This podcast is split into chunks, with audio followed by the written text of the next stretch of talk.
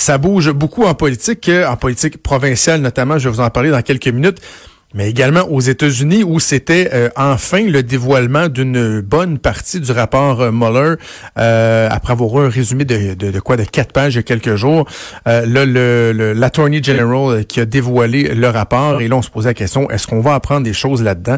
C'est la question qu'on va poser à Luc La Liberté que je rejoins au bout du fil, notre spécialiste en politique américaine. Bon midi, Luc. Oui, bon midi, Jonathan. Euh, écoute, j'ai envie de commencer par euh, la dépêche que j'ai vue là, et, c'est pas moi qui le dis. Là, je cite Donald Trump. I'm fucked. Aurait-il dit lorsqu'il a appris que Robert Mueller se voyait confier la mission euh, d'enquêter sur sur les agissements de la Russie là? Oui, voilà. Et M. Mueller, au bout de, de ben quoi, de deux ans, ou presque deux ans, au bout de 2800 assignations à comparaître, 500 témoignages, eh ben, il a produit un rapport très long qui est disponible en passant si tu te cherches une lecture pour le congé pascal. Oui, je vois ça, là, je l'ai devant moi, ben oui. Voilà, si tu vas sur justice euh, justice.gov ou justice.gov, donc on peut accéder au rapport Mueller. Bien entendu, le rapport Mueller, on avait hâte de voir ce que dirait M. Barr, qui est le procureur général des États-Unis ce matin. Euh, donc à 9h30, il se présente devant les, journalistes et grosso modo, il nous répète un certain nombre d'informations euh, qu'on savait déjà, mais il les confirme. Il dit, ben écoutez, il n'y a pas d'obstruction à la justice et il n'y avait pas, à mon avis, suffisamment de preuves pour qu'il y ait de l'obstruction. Maintenant, ben je vous laisse ce rapport qui sera euh, et là, tout dépendant des points de vue, légèrement ou sérieusement caviardé, mais il a dit rien là-dedans dans le, code de couleur que j'utilise pour dissimuler un certain nombre d'informations. Rien n'est fait là-dedans pour protéger le président américain. C'est fait uniquement pour protéger le contenu d'enquêtes qui sont toujours en cours. Donc, il a dit ce sont les seules portions du document auxquelles vous n'aurez pas Donc, le fameux rapport est disponible. Est-ce que pour M. Trump, c'est plus compromettant qu'avant? C'est certain que quand on va fouiller dans le détail le rapport Mueller, il y a un certain nombre d'informations là-dedans qui vont être toujours troublantes, mais grosso modo, ça vient confirmer des choses qu'on savait déjà. Ce que vont dire les démocrates, par exemple, c'est que le rapport va montrer que M. Trump n'est pas toujours éthique dans ses comportements et qu'il avait bien hâte de bénéficier d'un certain nombre d'informations. Ça ne signifie pas pour autant qu'il y ait de la collusion, qu'on ait opéré conjointement avec les euh, avec la, la, Russie dans ce dossier-là. Puis on verra ensuite dans les pratiques du président, dans les gestes qu'il a posés, tout ce qui a attiré l'attention de Robert Mueller. Parce qu'il faut rappeler que pour l'obstruction de la justice, il a dit je ne parviens pas à trancher. Je ne peux pas disculper totalement le président, mais je ne hmm. connaissais pas ses intentions. Je ne peux pas aller au fond de la question. Donc, je ne peux pas dire non plus, hors de tout doute raisonnable, qu'il est coupable. Et donc là, euh, je disais, il, il, il, aurait dit euh, I'm fuck. Dans le fond, ce que le rapport euh, raconte à un moment donné, c'est quand Jeff Sessions, qui était à l'époque son ministre de la Justice, si on veut, lui a appris que c'est Mueller qui, qui serait qui était pour être responsable de ça.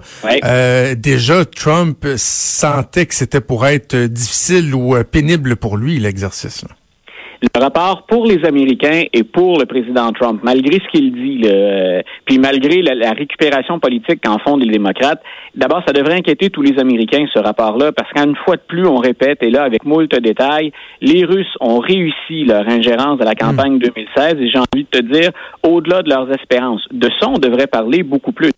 Ensuite, pour M. Trump, tu référais à Jeff Sessions, il s'est exprimé aussi ouvertement, il a congédié James Comey, il s'est exprimé euh, très, très ouvertement contre Robert Mueller, contre les avocats de l'équipe de Robert Mueller. Donc, il y a des membres de son entourage, il y en a cinq qui ont été condamnés, il y a encore Roger Stone hmm. pour qui on attend éventuellement euh, une inculpation.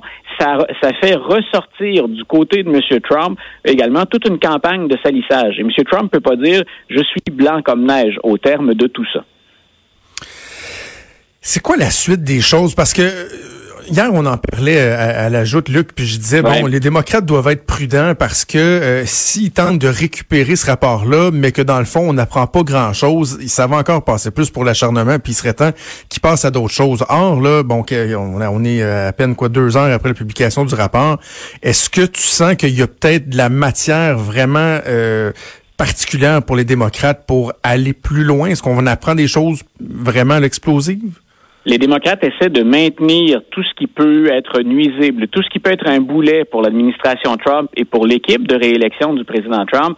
On essaie de garder dans l'actualité tout ce qui peut être nuisible. Par exemple, dans les réactions démocrates à chaud, puis dans certains cas avant même qu'on ait qu'on ait pris connaissance de, de l'entièreté du rapport, on a dit écoutez, nous on veut que le ministère de la Justice fasse parvenir au Congrès l'ensemble des documents et on veut que Robert Mueller vienne témoigner au Congrès. Et on a même interrogé euh, le procureur général Barr ce matin en disant vous opposez-vous? À ce que Robert Mueller prenne la parole?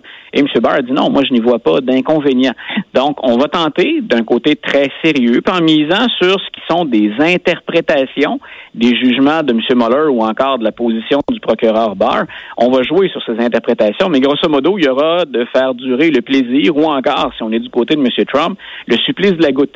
Par contre, Mme Pelosi a déjà dit, et à plus d'une occasion, on ne va pas du tout dans la direction d'une procédure de destitution.